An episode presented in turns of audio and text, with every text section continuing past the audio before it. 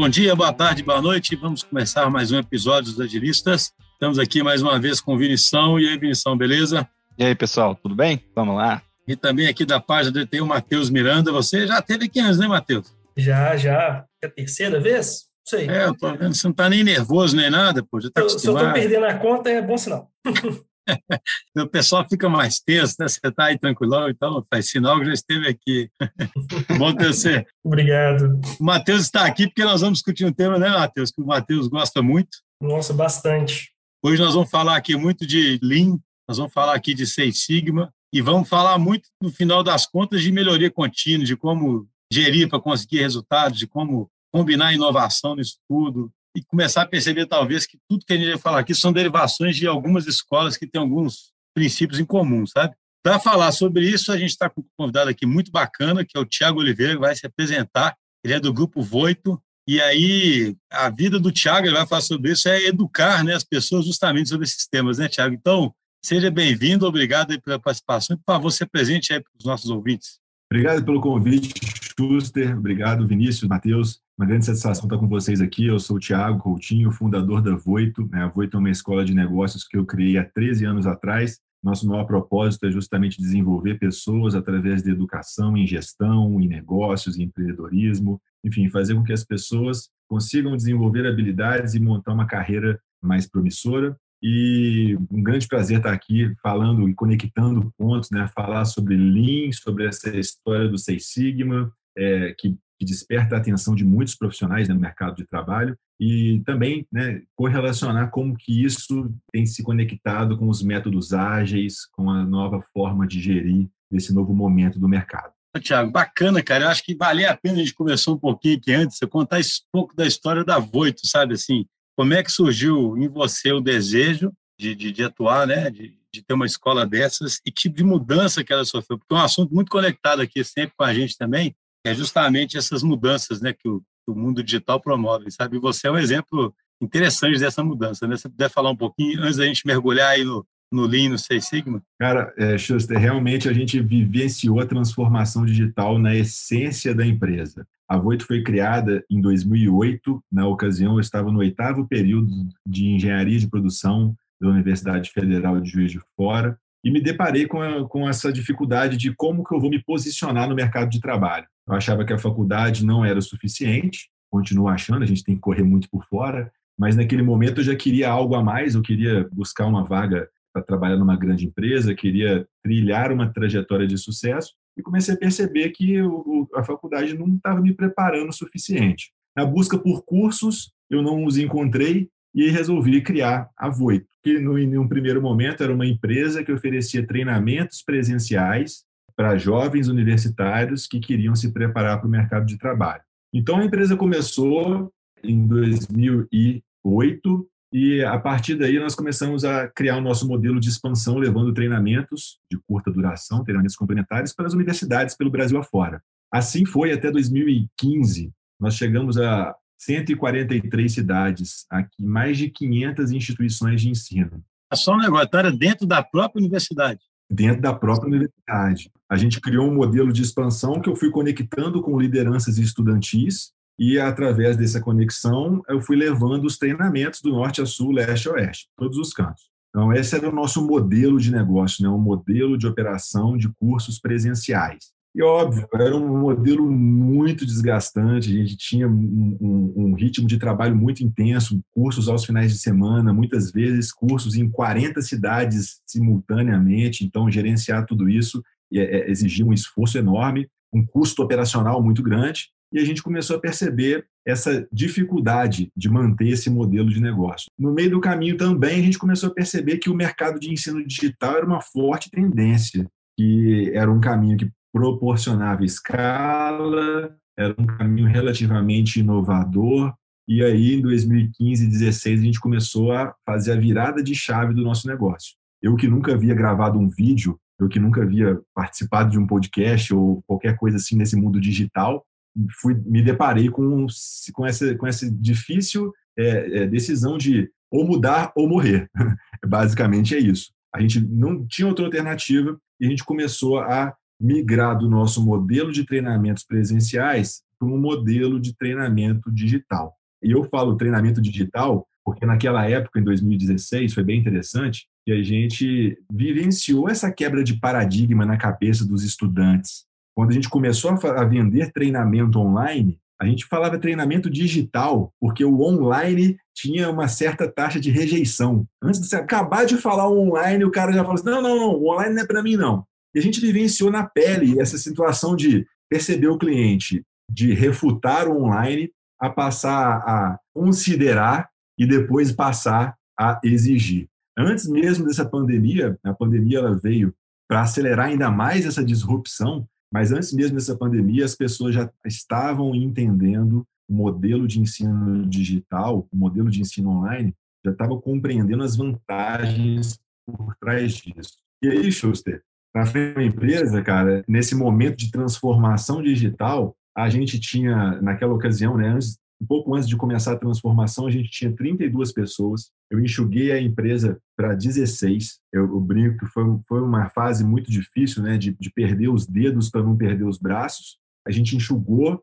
A gente teve que pensar em novas competências, novos times, novos setores, novos processos dentro da organização, né? Uma escola de treinamento online tem muito recurso audiovisual, é câmera, é, tecnologia de ponta, né, cara? A gente tem que entender de sistema, de experiência do usuário, servidores. É toda uma ótica nova que a gente tem que trazer. E a gente fez esse processo de transição, saindo de 32 para 16, depois de 16 voltamos para 30, 40, 50. Antes da pandemia eram 50 pessoas e agora somos 104 pessoas, um ritmo de crescimento bem bacana. Assim. A gente está bem entusiasmado com, com as perspectivas e com o momento que o negócio se é, virou. E o, e o posicionamento ainda é para quem está na faculdade ou é para profissional que está dentro de uma empresa? Ô, ô, José, até emendar na sua pergunta, é uma curiosidade que eu fiquei aqui, porque o, o pessoal que está na universidade, principalmente de graduação, é conhecido por não ter muito dinheiro, né? É meio quebrado. e como é, como é que é, o foco era esse ou era, ou era tipo assim, de pós-graduação, alguma coisa do tipo? Não, o, o, foco é na galera quebrada mesmo. o foco é nessa turma, cara, pode ter certeza.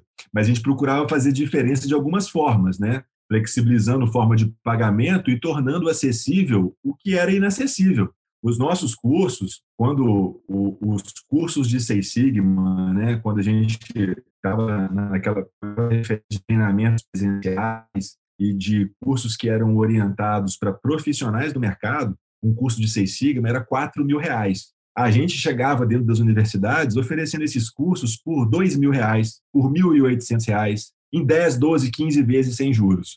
Então, assim, a gente focava num nicho de mercado que a gente sabe que a gente tornava inviável viável. Então, faz parte da nossa estratégia.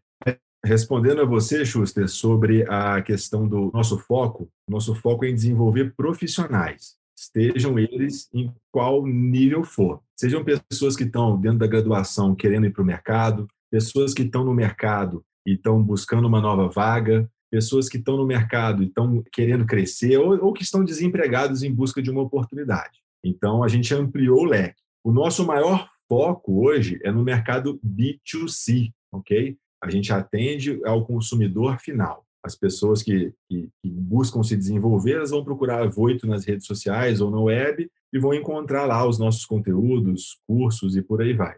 A gente também atende empresas tá, com programas de desenvolvimento, isso já foi um cargo fortíssimo dentro da Voito na nossa história, mas hoje a gente foca mais no público, no público geral, o B2C, que, que faz parte da nossa estratégia. Tá, então, agora, tá entrando aí no tema, cara, assim, eu acho curioso o seguinte, primeiro, como é que você explica para quem não sabe o que, que é o Lean Six Sigma, né? de uma forma sabe, bem, bem resumida, digamos assim, e por que, que isso está despertando ainda tanto interesse? Né? Eu lembro, eu devo ser o mais velho aqui da turma, né? eu lembro de ler sobre Six Sigma lá na década de 90, o Jack Welch adorava, né? O Six Sigma já adorava, popularizou muito o Six Sigma para controle de processo, né?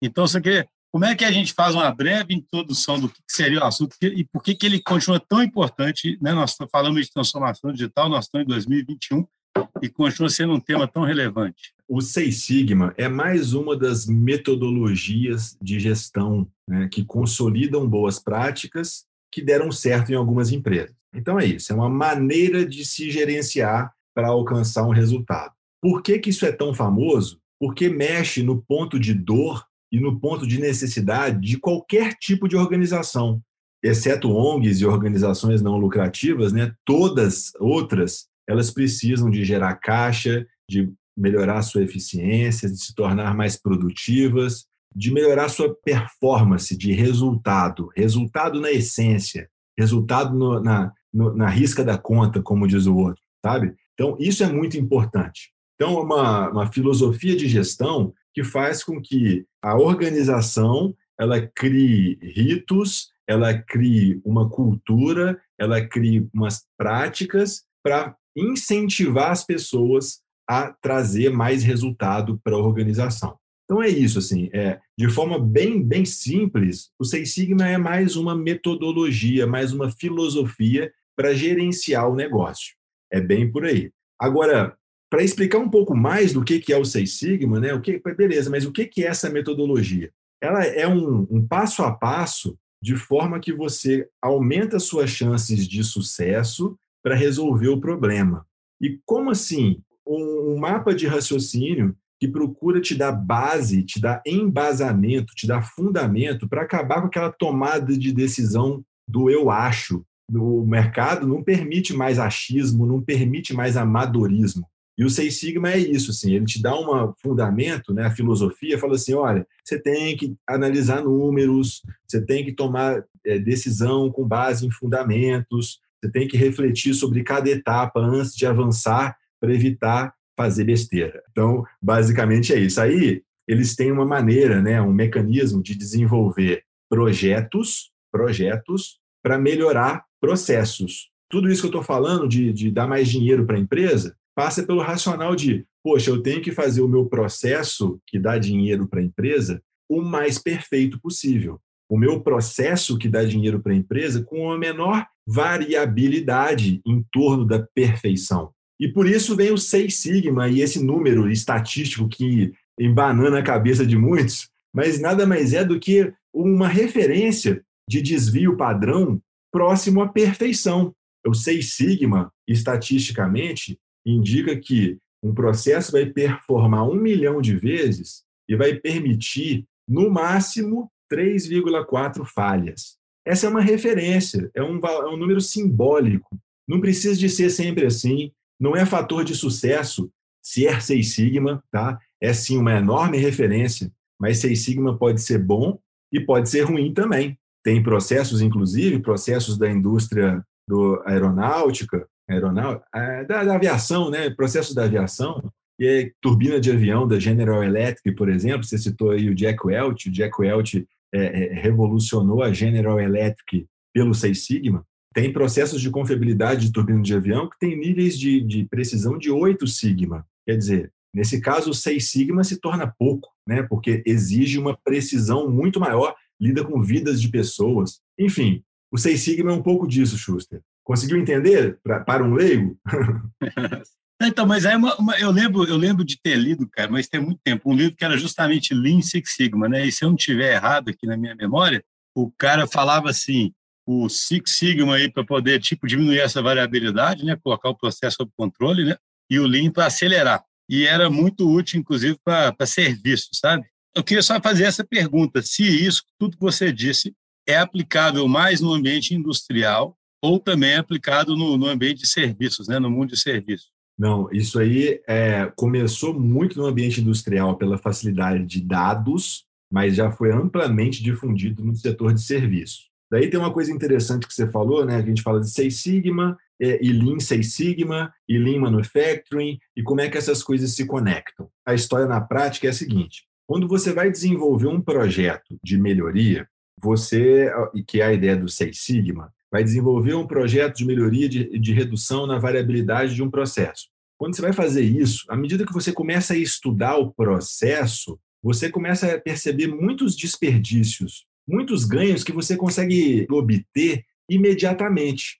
E muitas ferramentas que são utilizadas pela filosofia Lean Manufacturing, que é outra filosofia de gestão mais voltada lá, mais inspirada pelo sistema Toyota, indústrias automobilísticas, redução dos desperdícios, tact time, né? várias, várias ferramentas que você usa ali dentro do, do Lean Manufacturing, elas eram perfeitamente utilizáveis dentro do Seis Sigma.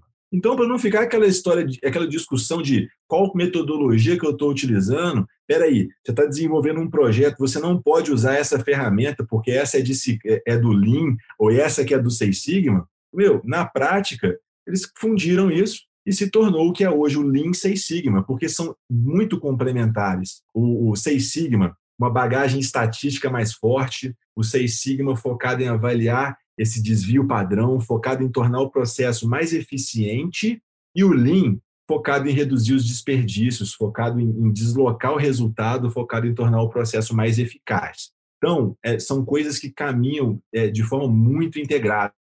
E, e aí surgiu essa filosofia, Lean Six Sigma. E, e, a pergunta mais, uma das mais frequentes na Voito é essa, tipo, é, isso é só para ambiente industrial ou para o setor de serviços? É amplamente utilizado em setor de serviços. A gente vê Seis Sigma sendo utilizado em banco, Seis Sigma sendo utilizado para melhorar indicador de satisfação de cliente, Seis Sigma sendo utilizado em órgãos governamentais, Seis Sigma sendo utilizado em hospital, muito, muito. Setor de saúde, que é muito lucrativo, farma, setor farmacêutico, laboratórios, enfim, essas metodologias, elas simplesmente geram resultados para qualquer processo que movimente muita grana. O racional é bem esse, assim, você focar em processos que mexem com dinheiro. É, seria correto dizer que a grande ferramenta aí dentro do, do arcabouço de ferramentas do, do Six Sigma seria, estaria relacionada à padronização, quando você fala aí de, né, de CT3, né, um número muito baixo de falhas aí, um número alto de repetições, me, me parece que isso teria a ver com padronização, seria nessa linha mesmo? Seria nesse caminho? A padronização é sim um processo crítico, uma etapa crítica, mas a maior besteira que pode existir dentro de uma organização é a padronização de algo que está dando errado, por exemplo. Então, a padronização ela é importante, sim. Ela garante a manutenção dos resultados. Nada se consegue, não se consegue escalar se não houver padrão. Então, isso sim é muito importante. Mas o Seis Sigma, um projeto Seis Sigma, ele passa pela análise crítica dos padrões atuais para que a gente consiga melhorar o nível de performance. Né? Não tem aquele ditado do Einstein lá que fala oh, a insanidade é fazer as coisas da mesma forma e querer resultados diferentes. Então, se a gente quiser resultado diferente, a gente vai ter que questionar o padrão. Tem que questionar primeiro se ele está sendo seguido, né, Vinícius? Porque esse é um problema grave também, né? Muitas vezes a gente tem padrão, mas que na prática não funciona eu ia comentar que assim, eu acho que padronizar as coisas é quase que uma etapa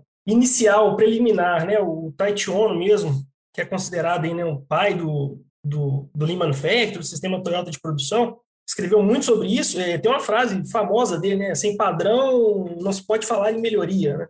Eu acho que a padronização ela parte. É que você não tem nem referência, né? Exatamente, né? Começa por aí. Só queria fazer uma pergunta capciosa aqui. É capciosa em que sentido? É, é, é, assim, eu entendo a importância do padrão. E, e aí, assim, por exemplo, é, quando você fala indústria, e você até falou antes, né, Tiago, a indústria a gente tem dados, é, é, mais fácil pensar em equipamentos e recursos físicos sob controle estatístico de processo do que pessoas, né, digamos assim.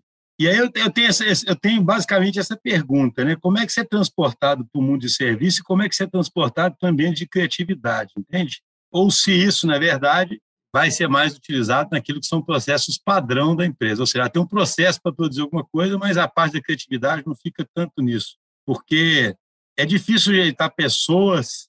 Assim, só, só para só dar um pouquinho mais de, de, de visão para você sobre o que eu estou querendo dizer, porque para os ouvintes do podcast fica, acho que fica bem claro, a gente fala muito aqui em quebrar silos, a gente fala muito em que a empresa não tem uma estrutura mecanicista, né? E que as pessoas possam colaborar, que tenham mais linhas de comunicação, etc.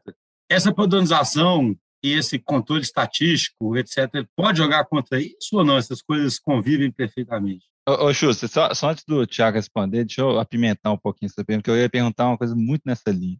Né? Tem um livro que a gente cita muito aqui no podcast, e ele, inclusive, ele é bastante utilizado algumas filosofias dele dentro da DTI, que é o The Principles of Product Development Flow, do Donald é, Reinertsen, que é um, é um livro bem famoso na área de produtos, que tem a ver com Lean, né? E ele traz um ponto que eu nunca tinha visto, né? Eu já li vários livros de Lean também. Ele traz um ponto um, um pouco diferente do que os outros autores de Lean trazem, que tem muito a ver com o que o Schuster falou e que tem a ver com padronização também. É que ele fala assim, quando você está criando coisas novas, né? Ou seja, onde você precisa da criatividade que você colocou ali, não é tão bom você fazer uma otimização tão grande em relação à variabilidade, né? Que é um ponto chave aí que você, que você trouxe. Ou seja, o que ele quer dizer é o seguinte: para determinadas coisas, se você não tem variabilidade, você acaba eliminando, ou pelo menos tende a eliminar a criatividade. Mas, assim, é claro que ele coloca lá que não é qualquer variabilidade, né? Tem alguns níveis de variabilidade que você precisaria de eliminar. Mas, por exemplo, assim, se você deixar dois times, três times, N times, igual no caso que a gente tem aqui na DTI, trabalhar de forma ligeiramente diferente ou, ou seguindo mais princípios do que alguns processos e padrões, você tem alguns benefícios, embora também tenha problemas. Eu não estou falando aqui que é, nada é bala de prata. Mas aí a pergunta é nessa linha que o Schuster falou, né? Como é que você concilia isso aí na área de serviços, onde você precisa um pouco mais de criatividade? Legal, galera, legal. Bela pergunta. É, vamos lá. É, o, o, o Seis Sigma ele é preparado para padronizar processos existentes e processos que são padronizáveis. Tá? A gente entende que, embora a criatividade seja muito importante, um, um, dos maiores diferenciais que qualquer companhia pode ter hoje, soluções de novos problemas e tudo mais, uma vez que os problemas estão solucionados, quando se chega nesse estágio, ter um padrão e ter excelência e perfeição nesse momento é muito importante. Mas sim, se torna cada vez mais difícil adotar essas metodologias em processos criativos, que não têm padrão, mas são processos é, diferentes. Né? Embora, por mais que o padrão seja questionável dentro do processo criativo, qualquer tipo de referência já no, nos é satisfatória, é melhor do que zero. O que eu quero dizer com isso? Você tem um processo de criação de uma arte gráfica embora a gente saiba que não tem um padrão desse processo de criação, a gente vai ter uma referência. Pô, eu sei que um designer demora, sei lá, oito horas para me criar uma sugestão de arte gráfica. Então, essas, essas referências são válidas, melhor do que não as ter. Mas para desenvolver o processo de criatividade, o Seis Sigma tem uma abordagem né, que a gente chama para concepção de produtos Seis Sigma. Quando você vai construir um, um novo produto, uma nova solução, que eles chamam de DFSS, é o Design for Six Sigma. É uma, uma maneira de, de construir, é de, de desenhar o processo é, já pensando em todas as, as variáveis Seis Sigma. O que eu penso disso tudo, de todas as particularidades, é o seguinte: todas essas metodologias de gestão, elas deram certo em diversos contextos e cenários. O que eu percebo de, de aplicação no meu dia a dia, de em diversas empresas, inclusive, é que as empresas elas vão adquirindo conhecimento em várias práticas e vão pensando as práticas que fazem mais sentido para a sua organização.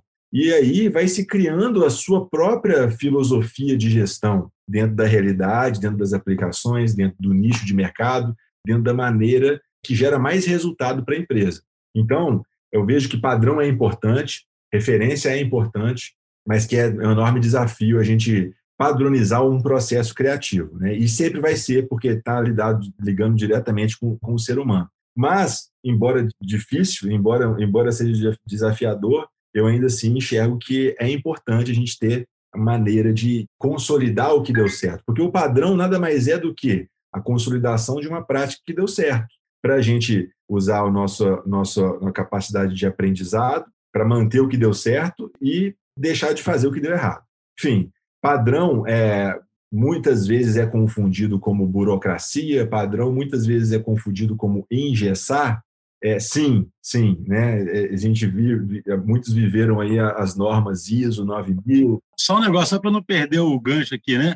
Vê se você acha que tem a ver, né? Um tema que é muito recorrente, mesmo para quem está criando novos produtos, experimentando, é justamente ter um conhecimento mais estatístico para poder ter métricas, sabe? Assim, ter criatividade não quer dizer assim, faz de qualquer jeito, né? Então, eu acho curioso, eu queria ver se a sua experiência diz que isso que eu estou falando tem sentido, se na medida também que a pessoa aumenta o repertório dela com conhecimento estatístico, sabe, com tomadas de decisões mais precisas, isso, por um lado, é uma força contra a diversidade ou a variabilidade, né? igual o Vinícius falou, que poderia atrapalhar o processo, mas, por outro lado, uma vez você está querendo fazer experimentações, tem que aprender a medir o resultado dessas experimentações. Né? E me parece que esse tipo de conhecimento pode ser bastante útil, tá certo essa raciocínio? Sim, a gente, dentro dessas filosofias aí, tem uma das ferramentas, né? É, certamente vocês conhecem, que é muito disso aí, né? Da gente analisar e buscar referências e tudo mais, que são os benchmarks, os referenciais comparativos de mercado, para a gente buscar referência em cima disso. E tem um negócio legal de pensar sobre as atividades de criatividade em si, até voltando um pouquinho ali no Lean, né? Assim, que o Lean, a grande preocupação dele é não olhar a tarefa exclusivamente, você conseguir olhar o processo como um todo e pensar nele de forma integral. Então, quando a gente está pensando em criatividade, a gente também está pensando em, de certa forma, em inovação. Como é que eu posso mudar, criar algo novo dentro de um processo que hoje já está consolidado? E aí, você conseguir ter bons padrões, boas métricas, diminuir variabilidade, reduzir custo de outras etapas do processo que são mais mecânicas, que dependem menos de criatividade, no fundo você está criando ali uma gordura para você ter espaço de manobra, ter espaço de errar ou ter ali né, até um, um tempo adicional para poder inovar e para permitir variabilidade, permitir mais criatividade, vamos dizer assim, em outras etapas. Eu acho que isso aí está dentro da jogada. Se você tem um processo que ele é muito ineficiente, a sua tendência é não querer mudar ele nunca, porque senão você aumenta o seu risco, né? aumenta a sua chance de perder com ele. Agora, quando seu processo começa a ficar mais eficiente, você reduz custo, você está muito mais disposto a permitir mudanças, a permitir inovação, a ser mais criativo de fato, explorar outras alternativas do que você seria no outro, no outro processo. Acho, acho legal a gente pensar nisso também, sabe? Acho que o Lean, né, e ele casa bem com o Seis Sigma muito por isso. A gente tem que olhar o processo como um todo, né? Não sair da visão taylorista e fordista de pensar só nas tarefas, né, exclusivamente. Um jeito que eu gosto de refletir sobre isso, acho que tem a ver com o que o Thiago falou ali sobre a, a empresa ir adquirindo ali um certo repertório, é que a gente tende muito a ter um raciocínio binário sobre as coisas, ou, ou tipo assim, ah, agora achei o que negócio que é a bala de prata serve para tudo, sabe? Eu acho que o grande segredo, na verdade, é você saber o contexto que você está. Quando você tá, sabe o contexto que você está, determinadas coisas se aplicam menos e outras mais, né? Eu acho que isso que é uma das coisas que mais faltam, né? Esse, esse desenvolvimento de repertório e saber quando uma, uma vamos supor, você saber que você está num contexto que determinado nível de variabilidade não é aceitável, e em outro que, na verdade, isso aí é até certo ponto, e, e se for determinados tipos de variabilidade, é totalmente bem-vindo, né? desde que esteja sobre um certo nível aí de controle. gente, o que eu acho de, dessa parte de criatividade, sim, isso abre frentes para inovação, né, a, dá mais liberdade para a empresa em pensar coisas novas, mas o mais bacana dessa filosofia Seis Sigma isso ficou famoso porque dá dinheiro, né? E aí o Jack Welch, os americanos, eles sabem vender uma metodologia, né? Sabem vender um resultado. Mas o que eu acho mais interessante por trás dessa cultura ou dessa filosofia, dessa prática de gestão, é a educação, o processo de desenvolvimento de pessoas por trás disso tudo. Vocês já devem ter ouvido falar no Green Belt, Black Belt, Yellow Belt. Meu, que, que tem por trás disso? Tá? Uma analogia às artes marciais. Quando o cara está se desenvolvendo nas artes marciais, ele se sente prestigiado de sair da faixa branca para a faixa verde, da verde. Bom, eu nem sei as escadinhas das artes marciais, infelizmente não é minha praia. Mas é um processo de valorização, de estímulo, de prestígio e de reconhecimento. Então, o Seis Sigma, ele cria um processo de educação em toda a base da organização as pessoas de nível operacional recebem capacitação de White e Yellow Belt. Elas aprendem como elas podem contribuir com o seu dia a dia, como elas podem contribuir questionando padrões, seguindo padrões, participando de projetos de inovação. Então, elas recebem uma capacitação nesse nível. Daí, tem outro, outra capacitação que já vai para o nível do Green Belt, que é o cara já é líder de projeto, ele já é responsável por proporcionar melhorias, ele já tem a possibilidade de apresentar os seus projetos, os seus, os seus trabalhos em um fórum para a diretoria, então já tem um nível de visibilidade de reconhecimento. Na medida que ele cresce, ele vai para o black belt, faixa preta, quer dizer, naturalmente o salário costuma crescer também nesses níveis, né? Então, como faixa preta, ele já tem outro tipo de reconhecimento dentro da organização. E, por fim, tem um Master Black Belt, que é o cara que domina e é um coach de toda a metodologia dentro da empresa.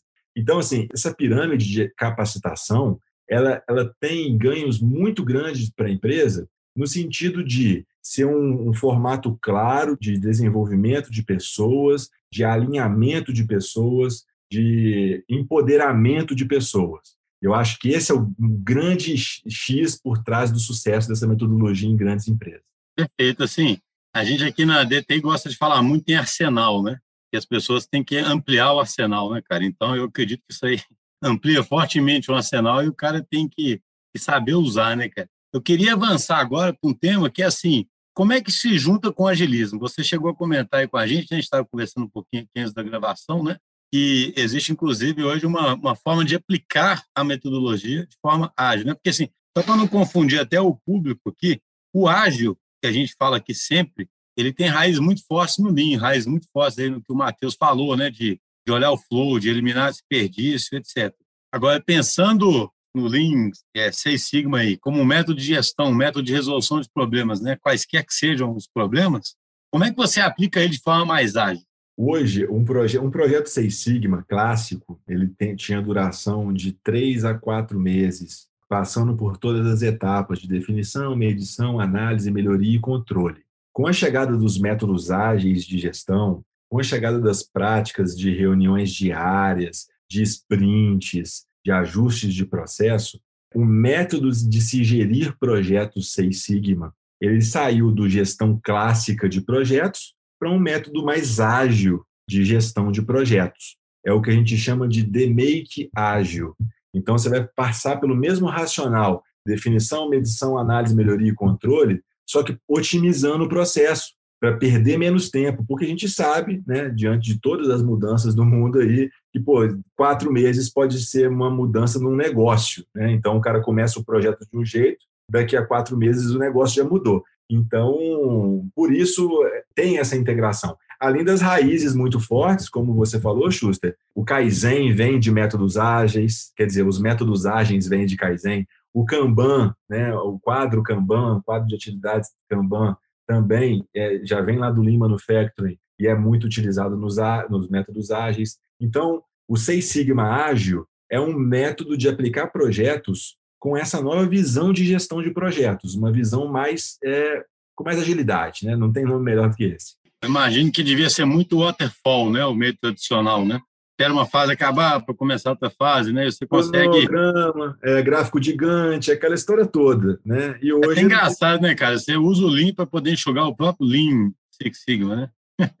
É uma meta, meta utilização. Quando você fala sobre é, esses projetos, está falando só apenas dos projetos é, é, de aplicação, tipo assim, numa empresa, ou você está falando no próprio projeto do treinamento do indivíduo, que, né, que no caso, por exemplo, da Voito, é, é feito? Não, isso é, isso é um projeto de aplicação do conhecimento dentro da empresa. O processo de capacitação é diferente. Capacitação normalmente depende da, da, da, escada, né? mas são cursos de 20, 40, 80 horas e por aí vai nessa, nessa escadinha. Mas a execução de um projeto que tem essa recomendação de tempo, né? O modelo clássico, três, quatro meses, o modelo enxuto, um mês, um mês e meio, alguma coisa por aí. Mas, mais uma vez, são apenas referências. Não tem ninguém que vai falar assim, poxa, você fez um projeto em três semanas, está fora do padrão. Não, não tem isso, sabe? O que mais vale nesse processo é a gente atender a dor do cliente, é a gente gerar resultado para a empresa. Eu acho que isso que tem que estar tá sendo considerado, independente dessas referências. Eu gosto das referências porque elas me mostram uma informação, né, um parâmetro, mas não necessariamente eles precisam de ser seguidos. A gente tem muito essa dificuldade, né, natural. A gente pô, pega o sistema Toyota de produção, pô, é cultura japonesa, velho. Olha, mas não precisa nem de falar para ninguém que a diferença da cultura japonesa para a cultura brasileira. Aí você pega o Seis Sigma na sua essência, muita cultura americana, que é também diferente da nossa. E gente, e eh, as culturas elas se diferem não apenas em contextos como esse, tipo é, Japão e Brasil, mas diferem entre empresas que estão na mesma cidade. Então, o buraco é um pouco mais embaixo. Na prática, mais uma vez, eu acho que as empresas elas têm que pegar esse arcabouço, esse arsenal de metodologias, de ferramentas e, e, começar a usar o que faz sentido para gerar valor para a organização do jeito que ela é, né, da cultura que ela tem. É, quando o Schuster até falou dessa ideia de arsenal, que a gente aplica muito aqui, é exatamente nesse sentido que você está falando aí, né? Em vez de você falar que prescrever e falar assim, ah, você sempre tem que usar isso aqui, alguma coisa do tipo, você desenvolve não só modelos mentais diferentes, mas também formas de aplicação desses modelos mentais através de metodologias e ferramentas, e ali você tem algum nível de inteligência do time de usar né, as ferramentas do arsenal conforme o contexto que está. Mas, para mim, esse é o grande desafio, porque isso é difícil, exige maturidade. Eu queria perguntar para o Tiago, a gente está caminhando para o fechamento, o que, seria um exemplo bacana de utilização desse arsenal, sabe? Um caminho feliz, assim, sabe? Agora, para ficar bem concreto para quem está ouvindo, né? O jeito pegou um processo de tal jeito, aí ele começou fazendo isso, aquilo, aquilo. Claro, não, é, não tem uma prescrição, mas que permitisse que alguém entendesse mais claramente a essência. É um caminho feliz aí disso. Ah, o caminho feliz é, é o cara que vai encontrar um problema dentro de uma organização, um problema que vai impactar diretamente no resultado dela, por exemplo, o aumento da satisfação do cliente de algum tipo de processo ou projetos específicos ou qualquer coisa nesse nível, né, trazendo por um exemplo aqui de serviços, e ele vai procurar entender, vai desenvolver um projeto, né, vai, vai primeiro definir qual o projeto, vai definir claramente qual é o escopo do projeto, quem são todas as partes envolvidas. Deixa eu aproveitar para te perguntar, vamos para o onboarding, que é um problema nosso aqui na empresa. vamos aproveitar para explorar aqui o nosso cliente interno, né? A gente quer fazer um onboarding legal, né? O cara ter um onboard rápido, sem ficção, etc. Né? Teria um problema desse a ser? E esse é um, é um, é um tipo de problema que grande parte dele claramente poderia ser bem padronizado. Né? Seria um tipo de exemplo interessante para a gente explorar? É um exemplo interessante, ele gera valor, embora o impacto financeiro ele possa ser não ser um dos maiores impactos financeiros para a organização. O ideal mesmo, como a gente vai gastar um vai gastar uma energia desenvolvendo um projeto desse tipo, é uma análise, um especialista, um cara que vai trabalhar e vai estudar e vai movimentar um, vai fazer um, vai gastar uma grana para fazer as coisas funcionarem. O ideal é você pegar um processo finalístico da empresa, um processo fim, um processo que gera valor, dinheiro, bota dinheiro dentro da casa e resolver um problema desse processo, porque o racional é, se eu resolvo um problema de um processo que dá dinheiro, eu trago dinheiro. E esse programa Seis Sigma é para trazer dinheiro. Então, você pega, por exemplo, a reclamação do cliente. Aí você vai, primeiro, por isso tem o, o, o, caminho feliz, né? Primeiro você vai definir como é que é o projeto, vai costurar com todas as partes envolvidas, responsabilidades, objetivos, parâmetros. Depois você vai começar a medir as informações daquele problema que você vai trabalhar. Então você vai levantar dados históricos, buscar aprofundar mais sobre isso. E só depois que você definiu com todo mundo, que você mediu todas as informações, você parte para análise. E aí sim, análises estatísticas, ferramentas das mais diversas, para você entender o seguinte: se meu problema a ser resolvido é o nível de satisfação do cliente, eu preciso de entender quais são as variáveis que estão relacionadas a isso, quais são as alavancas dentro dessas variáveis e se existe correlação entre elas, qual é a performance delas, enfim, aí eu começo a estudar de fato qual que é o problema.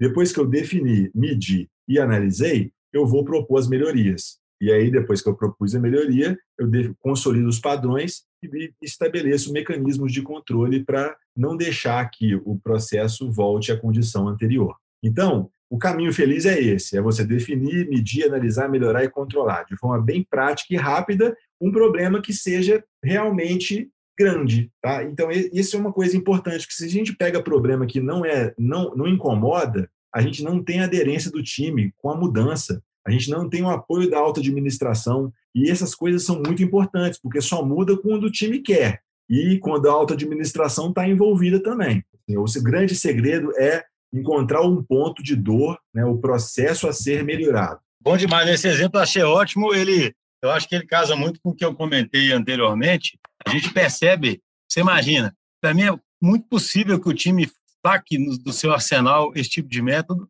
para poder entender melhor o problema do cliente tentar entender qual variável né, que pode afetar aquilo que deveria ser controlada e depois use a criatividade para poder propor uma solução para aquilo. Por exemplo, no âmbito de produto digital, né? Isso mostra a, a complementariedade das coisas, né? Porque o que muito acontece na área nossa é justamente isso. Por exemplo, você parte de um problema e aí ninguém faz uma análise mais profunda daquele problema e, na verdade, começa a estabelecer hipóteses ou até soluções e depois não mede aquilo, não sabe nem como medir, sabe?